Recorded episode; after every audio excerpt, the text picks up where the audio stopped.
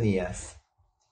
Uno de los puntos que cambió en la relación entre hogar y escuela es que progresivamente se generó una mayor distancia en el contacto entre padres y escuela. Por un lado, hoy nos sentimos mucho más comunicados porque tenemos tantos medios para comunicarnos, electrónicos, de toda índole, teléfono. Uno creería que el contacto entre padres y docentes debería ser mucho más fluido. Sin embargo, y a pesar que físicamente es mucho más fácil comunicarse entre unos y otros, la distancia mental y la confianza ha crecido, no de un día al otro, pero sí progresivamente están más lejanos uno de otro. No es que no pueden hablar, seguramente si quieren se pueden hablar.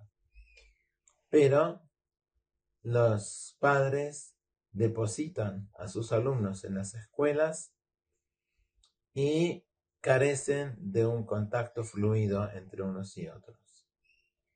En teoría, uno creería que, bueno, la obligación de educar a los hijos es de los padres. Los docentes, la escuela, cumplen un rol porque los papás delegan su responsabilidad parcialmente en los docentes que trabajan en, la escuela. Y deberían sentirlos realmente a los docentes como que están cumpliendo una tarea que le incumbe a ellos personalmente, a los papás, hacerla. Los docentes también deberían sentir que están trabajando para los papás, rindiendo cuenta de lo que ellos hacen hacia los papás.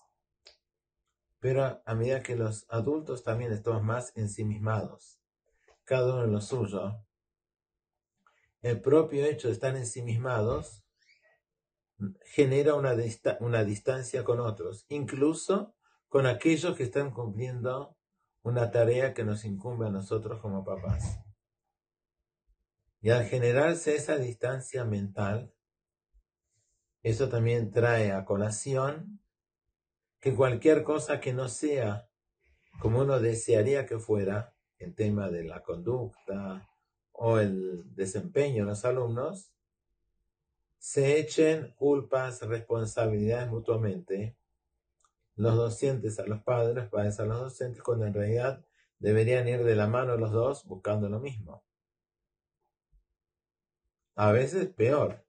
A veces los niños traen y cuentan algo en el hogar y los papás le creen a los hijos, en lugar de creer en el docente que sería el otro adulto responsable de sus propios hijos. En esos casos el daño es aún mayor.